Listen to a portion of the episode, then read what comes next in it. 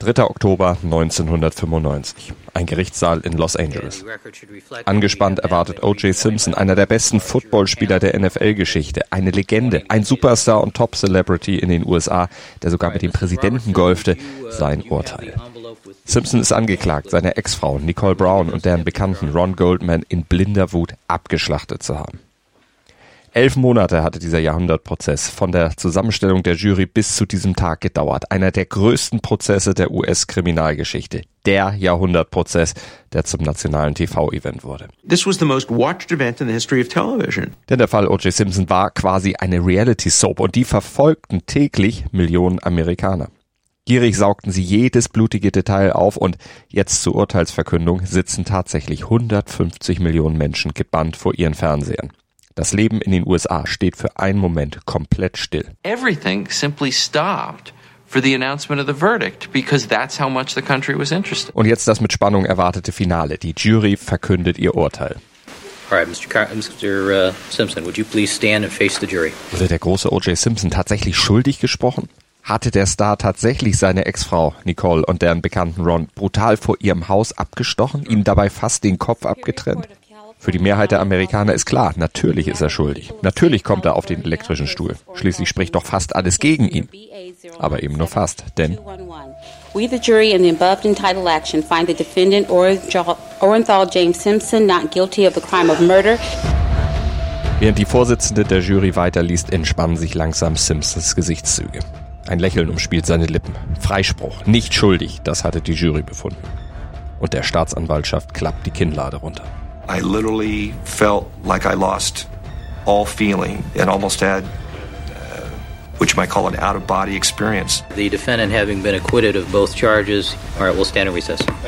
I didn't go up and exactly, you know, slide down the wall and cry, but I felt like it about every day. Justice was certainly not done. Bei den Hinterbliebenen der Opfer fließen Tränen. Tränen des Entsetzens, der Verzweiflung.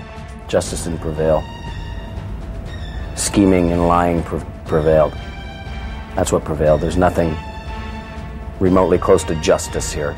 Aber warum sprach die Jury ihn frei? War er wirklich unschuldig? Und wenn Simpson die Morde nicht begangen haben soll, wer dann? Und vor allem, warum? Man nimmt sich, was man will. Dann wilde Gerüchte entstanden. Davon stimmt. Tatort Sport. Wenn Sporthelden zu Tätern oder Opfern werden, ermittelt Malte Asmus auf meinsportpodcast.de. Denn manchmal ist Sport tatsächlich Mord. Hallo, mein Name ist Malte Asmus und heute ermittle ich in dem sportlichen Mordfall schlechthin im Fall von O.J. Simpson.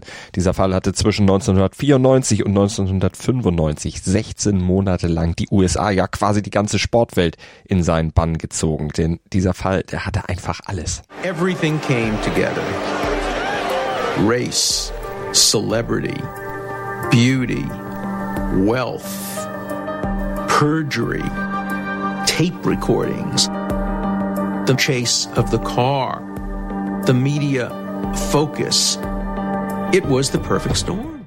Und im Prinzip hat sich dieser perfekte Sturm bis heute nicht beruhigt, denn immer noch quält ein ganzes Land die Frage, war es O.J. Simpson trotz des skandalösen Freispruchs doch, wie die Beweislast suggeriert, oder war er es eben tatsächlich nicht? Krude Theorien machen da sogar heute noch, 30 Jahre später, die Runde.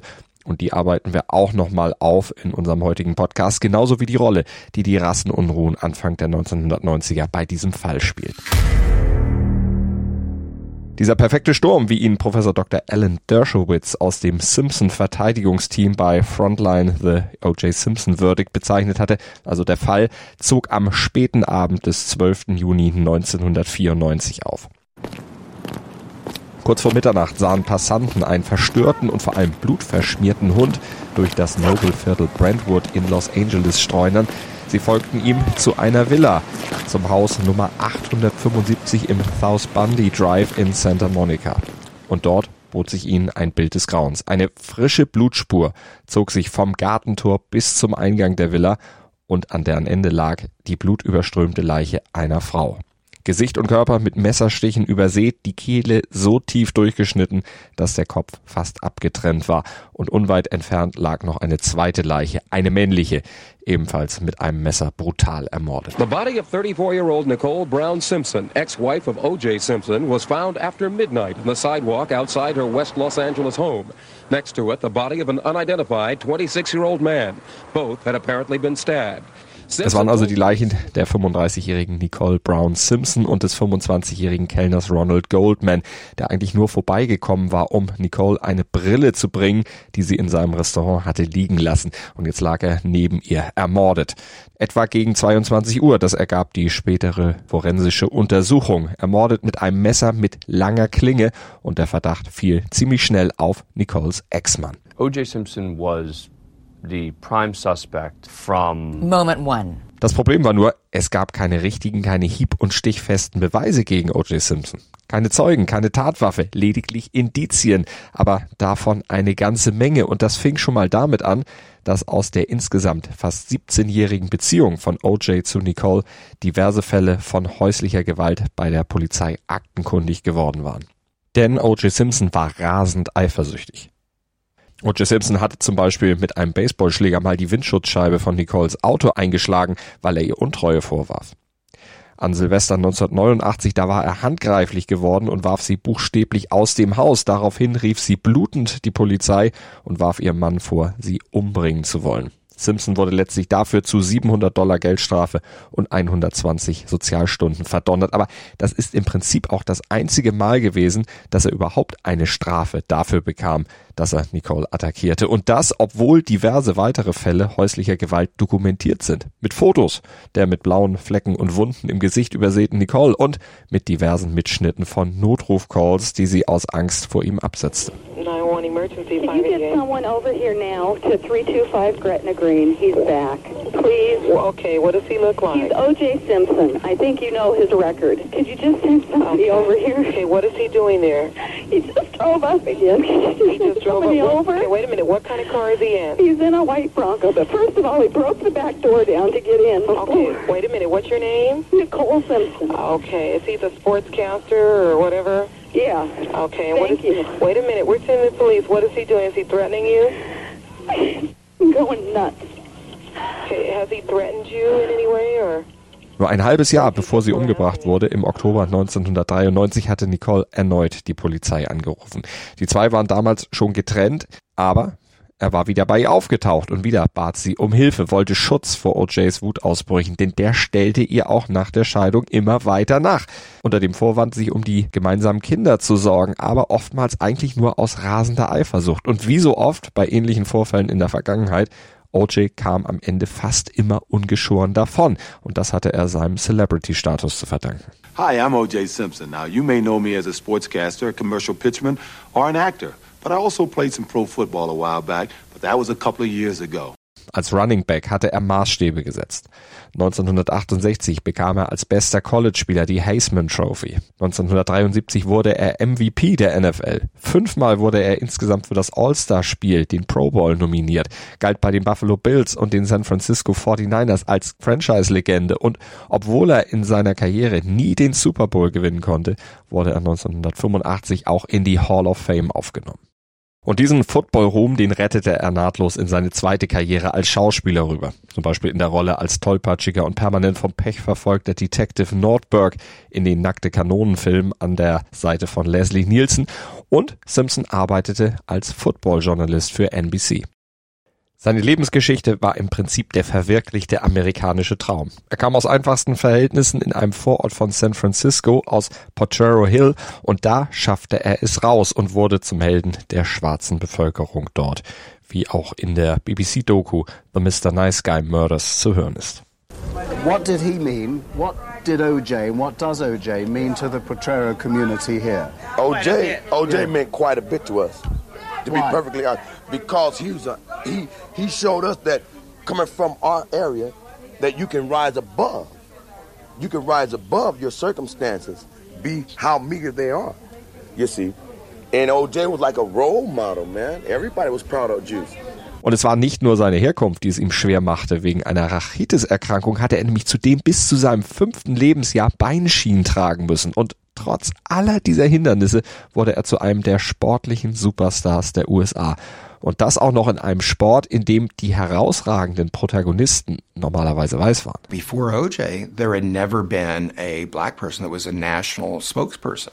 Das unterstreicht Simpsons langjähriger Agent Mike Gilbert bei 60 Minutes. Simpson wurde zur Werbeikone, zum Multimillionär, gehörte damit zum Who is Who der US-Gesellschaft.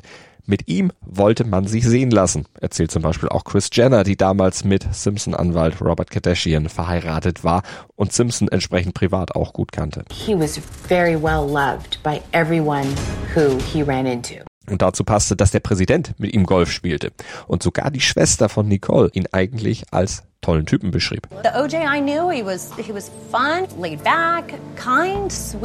Das war nämlich die Seite von Simpson, die die breite Öffentlichkeit kannte, die freundliche. Für die Fans war er der stets lachende OJ, der charmante OJ.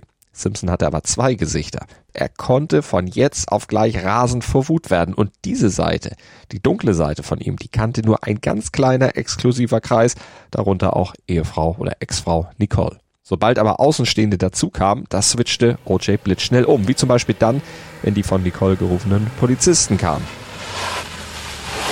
Die begrüßte er dann mit heißem Kaffee und erklärte ihnen dann ganz ruhig und vermeintlich offen, was vorgefallen war. So nach dem Motto, sorry Jungs, dass meine Frau euch jetzt schon wieder eure Zeit klaut. Es ist doch alles gut und es ist doch eigentlich auch gar nichts passiert. Das ist meine Frau, ihr seht, ihr geht's gut. Und das Auto da mit der eingeschlagenen Scheibe, das ist meins. Also sie hat mal wieder überreagiert. Typisch Frau, ihr kennt das. Dazu ein Augenzwinkern, ein Schulterklopfen und die meisten der Beamten fühlten sich dann auch noch davon so sehr geehrt, mit dem berühmten OJ, einer der berühmtesten Persönlichkeiten der USA, Kaffee getrunken zu haben, dass sie dann ziemlich schnell auf nähere und weitere Untersuchungen verzichteten. War ja nur OJ, der ein bisschen Zoff mit seiner Alten hatte. Die Polizei hatte also bei Simpson immer mal wieder ein oder sogar zwei Augen zugedrückt. Aber die Probleme zwischen Nicole und OJ, die waren trotzdem bekannt und OJ nach dem Mord damit quasi automatisch auf der Liste der Verdächtigen. Außerdem war Nicole ja die Mutter von OJs Kindern, daher wurde er natürlich vom Mord an ihr auch unterrichtet. Die Polizei traf ihn jedoch nicht zu Hause an, sondern erreichte ihn erst ein paar Stunden später in einem Hotel in Chicago. Der Mord soll sich so ungefähr um 22 Uhr ereignet haben. Für diese Zeit hatte OJ kein wirkliches Alibi vorzuweisen. Erst zwischen 22.45 Uhr und 23 Uhr hätte ihn eine Limousine zum Flughafen gefahren und dann sei er nach Chicago geflogen, um an einem Sponsoren-Golfturnier teilzunehmen. Er versprach aber, den nächstmöglichen Flug zurück nach LA zu nehmen und als er sich dann dort bei der Polizei in LA meldete, hatte er eine Schnittwunde am Mittelfinger der linken Hand. Die hatte er sich angeblich zugezogen, als er unmittelbar nach dem Anruf der Polizei völlig geschockt im Hotelbadezimmer ein Glas fallen ließ, erklärte er zumindest im Polizeiverhör.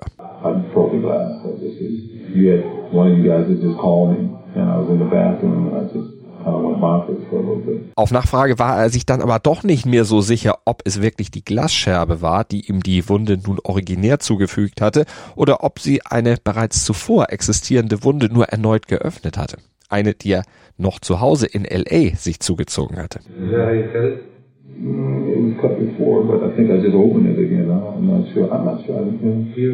Das fehlende Alibi für die Tatzeit, die Wunde am Finger, die er nicht erklären konnte und die er sich ja auch durchaus bei einem Kampf hätte zuziehen können mit einem Messer, das waren zwei Indizien, die OJ im Auge der Polizei schwer belasteten. Und an seinem Wagen waren außerdem noch weitere Spuren entdeckt worden, die auf Simpson als Täter hindeuteten. Spuren von Nicoles Blut an Simpsons Socken, Blutspuren der Opfer und seine eigenen an und in OJs Ford Bronco und gerade die eigenen Blutspuren könnten sogar laut OJ direkt mit der Fingerwunde zu tun gehabt haben.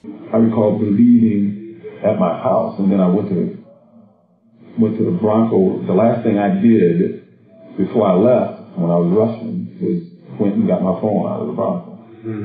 Außerdem entsprachen Fußspuren vom Tatort exakt der Größe und Marke von OJs Schuhen und zudem wurde ein einzelner Lederhandschuh vor der Villa gefunden mit Blutspuren von sowohl Nicole, Ron und OJ dran und den zweiten Handschuh fand der Polizist Mark Furman später bei OJs Haus. Allerdings fand er ihn alleine, hatte keine Zeugen für den Fund und das sollte später im Prozess noch zum Tragen kommen.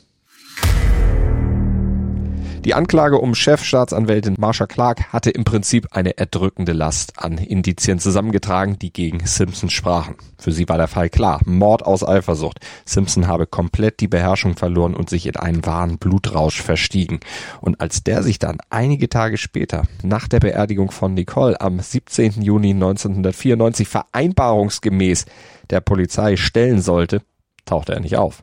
Und das löste natürlich eine Großfahndung aus. Los Angeles Police Department right now is actively searching for Mr. Simpson. Denn Simpson war mit einem Freund am Steuer seines Ford Bronco stiften gegangen und sein Anwalt und Freund Robert Kardashian, der las dann öffentlich einen Brief von Simpson vor, der wie eine Ankündigung eines Selbstmordes klang. I can't go on. No matter what the outcome, people will look and point. I can't take that. Und tatsächlich war Simpson auch bewaffnet und damit nahm dann alles seinen Lauf. 20 Polizeiautos und neun Helikopter von der Polizei, aber auch von diversen TV-Stationen hefteten sich an seine Fersen. Und geschätzte 95 Millionen Amerikaner klebten an den Bildschirm und verfolgten dieses Schauspiel. Jeff Mayles, der hatte in einem der Helikopter gesessen und für den lokalen Sender KCAL 9 Livebilder mit seiner Kamera geschossen. Und er erzählt bei CBSN, dass die O.J. Simpson-Verfolgung bei den großen Sendern und in den Sportsbars des Landes sogar die NBA Finals in den Schatten stellte. They had the game on the big screen and they had the O.J. pursuit in a small image in the corner. And by the end of the pursuit, the OJ image had gone to the big screen and the NBA Finals were in the bottom. Dabei war es nicht mal eine spektakuläre Verfolgungsjagd, also zumindest nicht so, wie wir es aus Filmen kennen. Kein Highspeed, eher das komplette Gegenteil. Mit gerade mal 56 kmh fuhr Simpson nämlich den Polizeiwagen voraus und die hielten auch noch gebührend Abstand. Deshalb, weil OJ über seinen Fahrer, seinen Footballkumpel AC Cowlings, per Telefon immer wieder ausrichten ließ, dass er plante, sich auf dem Rücksitz zu erschießen. Er tat es letztlich aber nicht und zwei Stunden später endete die Fahrt dann vor O.J. Simpsons Haus und die Polizei fand dann bei der Durchsuchung des Ford Bronco 9000 Dollar in Cash, dazu einen falschen Schnurrbart, Simpsons Pass und Unterwäsche zum Wechseln. Dann klickten die Handschellen und Simpsons Anwalt Robert Shapiro, der richtete folgende Bitte an die Öffentlichkeit. this point in time, I'd like to ask all members of the public to please reserve any judgment on this case until the evidence is reviewed and presented in the court of law. Dieser Prozess begann dann ein halbes Jahr später und OJ plädierte dort auf. Schatz, ich bin neu verliebt. Was? Drüben. Das ist er. Aber das ist ein Auto. Ja, eben. Mit ihm habe ich alles richtig gemacht. Wunschauto einfach kaufen, verkaufen oder leasen. Bei Autoscout24. Alles richtig gemacht. Die Öffentlichkeit in den USA war gespalten. Und um das zu verstehen, müssen wir den Kontext der damaligen Zeit betrachten. Denn erst zwei Jahre zuvor, also 1992, waren vier weiße Polizeibeamte von dem Vorwurf freigesprochen worden, den Afroamerikaner Rodney King brutal misshandelt zu haben. Dabei hatte ein Video zweifelsfrei gezeigt, wie die Beamten auf den am Boden liegenden King brutal eingeprügelt hatten erläutert die Staatsanwältin Marsha Clark bei einer Veranstaltung im Gespräch mit ABC News Moderatorin Cynthia McFadden. And the beating was horrifying, horrifying to watch. And our office prosecuted the cops. Um, but it was an all white jury in the bedroom community of Simi Valley, where a lot of police officers lived. And they, and they famously acquitted all of the officers. Even though there was a videotape. On video, you know, really, that was the most stunning thing. It was a stunning defeat. Um, and it, it sparked riots, the most violent riots of that century. The city was literally burning. So, in the wake of that, so it was just two years later when we were trying the Simpson case. Infolge des skandalösen Urteils einer ausschließlich mit Weißen besetzten Jury hatte es Ausschreitungen gegeben und vor allem hatte sich in den Köpfen der afroamerikanischen Community die Überzeugung festgesetzt, dass schwarze Angeklagte in den USA einfach keinen fairen Prozess bekommen würden.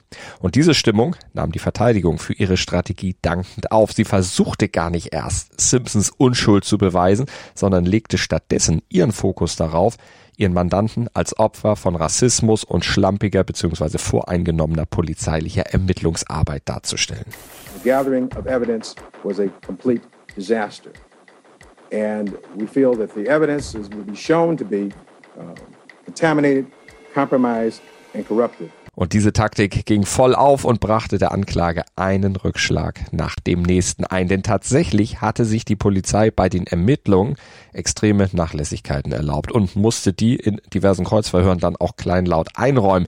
So waren zum Beispiel ziemlich unerfahrene Spurensicherer eingesetzt worden. Spurensicherer in Ausbildung, die beim Sammeln von Beweisen aufgrund fehlender Erfahrung und schlechter Anleitung äußerst schlampig vorgegangen waren. Viele Beweismittel wurden zum Beispiel weder vorschriftsmäßig verpackt noch so dokumentiert, dokumentiert, dass später die genauen Fundorte zweifelsfrei rekonstruierbar waren. Also es konnte nicht genau geklärt werden, woher sie nun wirklich stammten und ob sie tatsächlich etwas mit der Tat zu tun hatten.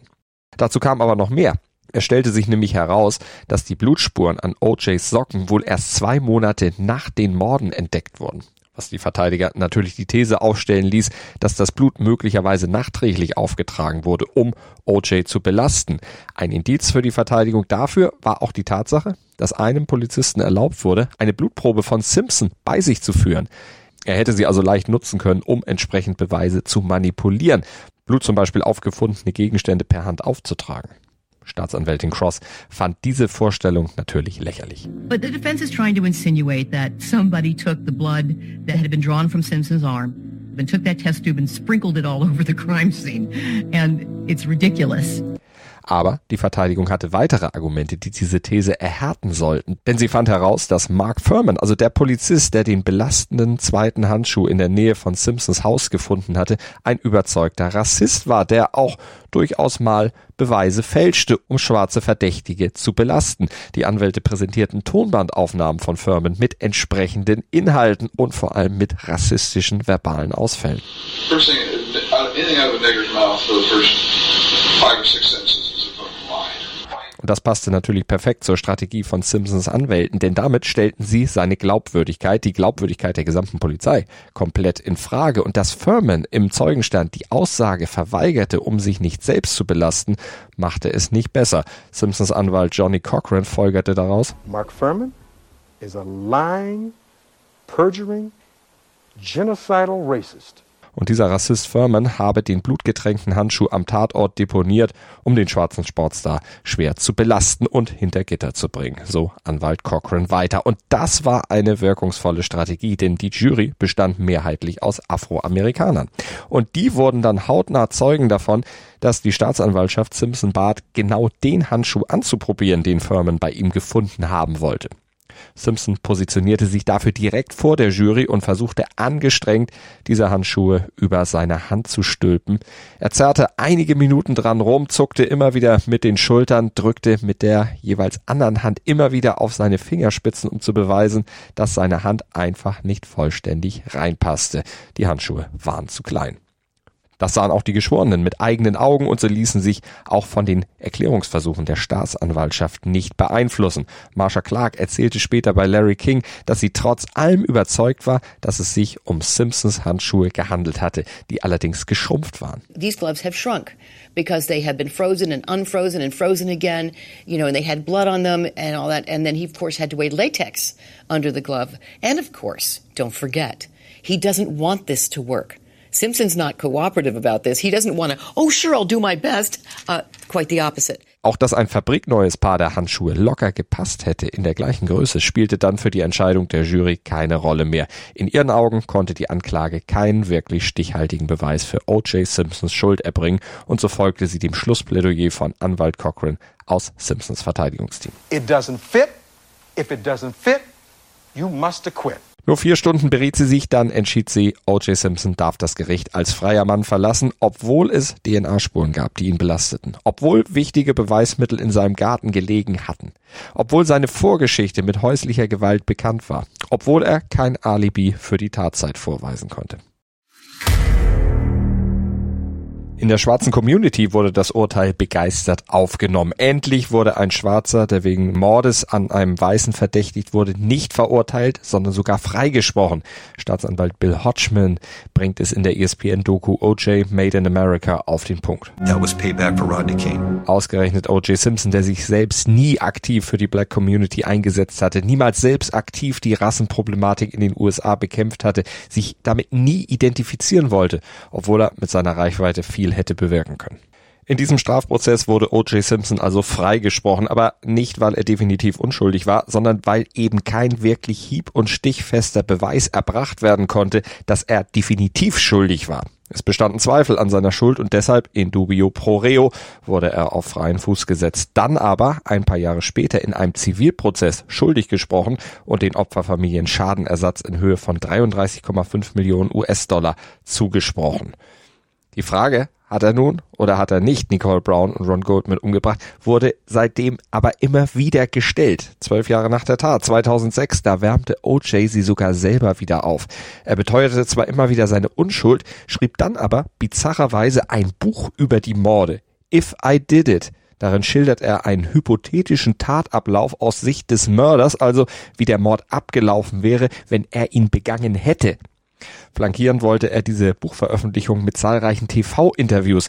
Doch da die Goldman-Familie aufgrund des Urteils gegen Simpson im Zivilprozess die Rechte am Buch und an den damit zusammenhängenden Interviews erlangt hatte, stoppte sie die Veröffentlichung und veröffentlichte das Buch dann später selbst unter dem Titel If I Did It, Confessions of the Killer. Für sie war das Buch nämlich genau das, OJs tatsächliches Geständnis und keine hypothetische Abhandlung darüber, wie so ein Mord hätte passieren können, wenn OJ ihn denn begangen hätte, was er natürlich selber immer sagte, nie getan habe. Und mal ehrlich, wer anders als OJ hätte die Morde denn auch begehen sollen? Den meisten fiel auf diese Frage relativ wenig ein. Es gibt aber trotzdem tatsächlich Theorien, die andere mögliche Täter ins Auge fassen. Eine Theorie besagt zum Beispiel, Nicole und Ron wären von professionellen Auftragsmördern aus dem Drogenmilieu umgebracht worden. Denn Faye Resnick, eine Freundin von Nicole, habe damals Kokain konsumiert und Schulden bei einem kolumbianischen Drogendealer gehabt. Und statt Faye, die damals übrigens vorübergehend bei Nicole wohnte, wurde dann fälschlicherweise Nicole umgebracht und Ron war eben zur falschen Zeit am falschen Ort. Eine andere Theorie bringt einen Serienkiller ins Spiel. Glenn Rogers, der wegen mehrfachen Mordes später ins Gefängnis kam. Er soll später Verwandten und der Polizei gegenüber behauptet haben, er hätte Brown und Goldman im Auftrag von O.J. Simpson ermordet. Und tatsächlich hatte Rogers kurz vor den Morden sogar mal Malerarbeiten an Simpsons Haus durchgeführt. So hätte er ihn und auch Nicole kennenlernen können. Aber es fanden sich keine weiteren Beziehungen von Rogers zum Tatort und auch nicht zu den Morden. Und er wäre übrigens auch nicht der erste mehrfache Mörder gewesen, der sich noch größere Bekanntheit erhofft hatte, indem er sich selbst eines High-Profile-Mordes bezichtigte. Er saß sowieso schon mehrfach lebenslänglich hinter Gittern. Ein weiterer Mord hätte für ihn keine Rolle gespielt, außer dass er eben Publicity bekam. Die Theorie, die sich aber am hartnäckigsten hielt, war die, die der Privatdetektiv William C. Deere privat über fast 18 Jahre verfolgt und untersucht hatte. Der steckte Millionen in diese Nachforschung, die er da anstellte und behauptete, dass Jason, Simpsons Sohn aus erster Ehe, den Mord begangen hätte.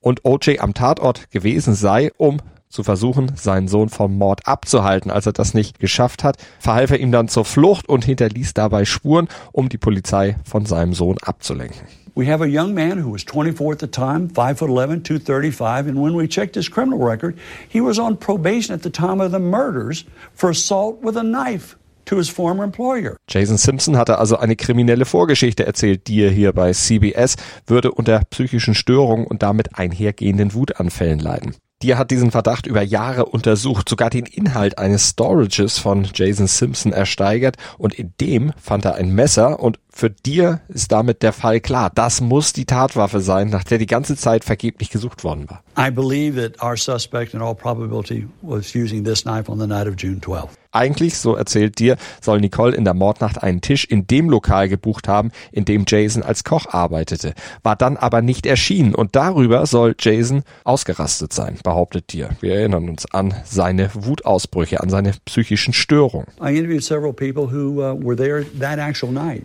and who told me that uh, Jason appeared to be very upset and they attributed to the fact that Uh, she didn't show up. Dir glaubt, Jason sei dann zu ihr gefahren, um sie zur Rede zu stellen und dann sei die Situation eskaliert. She may have gotten in his face, he may have gotten in hers. She's wanting him to go because expecting Ron Goldman. Then I think whatever happened escalated and as a result the knife came down on the top of her head. Es klingt alles etwas sehr weit hergeholt. Diese drei Theorien wurden übrigens auch schon während des Prozesses vorgebracht, fanden dann aber keinen Eingang in das Verfahren, denn sie wurden von Richter Lance Ito mit Hinweis auf fehlende Plausibilität abgelehnt. Die damalige Staatsanwältin Marsha Clark hat für sie ohnehin bis heute nur ein müdes Lächeln übrig. Bei NBC, da erteilte sie diesen Spekulationen und Theorien eine klare Absage, weil dafür einfach keinerlei Beweise existierten. Um, I actually know the theory and what they're basing it on, and it's nonsense because there is no real logic, there's no evidence, there's nothing to back it up. Nothing. Vor allem die Verdächtigung gegen Jason Simpson, OJ's Sohn aus erster Ehe, entbehre jeder Grundlage. And that is to me the most hideous thing you could possibly do. He was very close to Nicole. He loved her. There was no motive for this him is to Simpson's do this. son. Simpson's son. They were very. Jason Simpson is the one they're saying is guilty, and he can't defend himself. What is he going to do? Say it's not me, it's my dad? You know, and what a hideous thing for them to do. I, I just can't even tell you how awful it is, and it's baseless. Eine kleine Wendung nahm der Fall dann doch noch in den 2000er Jahren. O.J. Simpson kam nämlich doch noch in den Knast, allerdings aus einem völlig anderen Grund. Er hatte nämlich am 13. September 2007 in Las Vegas gemeinsam mit einem Komplizen zwei Sammler von Fanartikeln unter Waffengewalt zur Herausgabe von Erinnerungsstücken gezwungen ziemlich bizarrer Fall. Unter den Memorabilia waren nämlich einige von O.J. Simpsons Kleidungsstücken und Trophäen. Zum Teil sollen es Gegenstände gewesen sein, die Simpson versteckt hatte, um sie nicht verpfänden zu müssen, um die 33 Millionen aus dem verlorenen Zivilprozess gegen die Familien Brown und Goldman nicht zahlen zu müssen. Er hatte sich nur das zurückholen wollen, was rechtmäßig mein Eigentum war, so sein Zitat vor Gericht. Das Gericht sah das allerdings ein bisschen anders. Simpson wurde wegen bewaffneten Raubüberfalls mit Geiselnahme zu 33 Jahren verurteilt. Für die Familien der Opfer war das natürlich eine Genugtuung, ihn, wenn auch aus den falschen Gründen aus ihrer Sicht hinter Gittern zu sehen.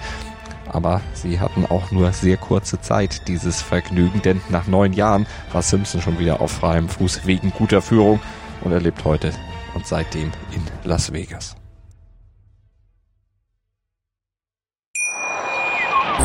Schatz, ich bin neu verliebt. Was? Drüben. Das ist er. Aber das ist ein Auto. Ja, eben. Mit ihm habe ich alles richtig gemacht. Wunschauto einfach kaufen, verkaufen oder leasen. Bei Autoscout24. Alles richtig gemacht. Dir hat dieser Podcast gefallen? Dann klicke jetzt auf Abonnieren und empfehle ihn weiter. Bleib immer auf dem Laufenden und folge uns bei Twitter, Instagram und Facebook. Mehr Podcasts aus der weiten Welt des Sports findest du auf meinsportpodcast.de. Schatz, ich bin neu verliebt. Was? Da drüben. Das ist er. Aber das ist ein Auto. Ja, eben. Mit ihm habe ich alles richtig gemacht. Wunschauto einfach kaufen, verkaufen oder leasen. Bei Autoscout24. Alles richtig gemacht.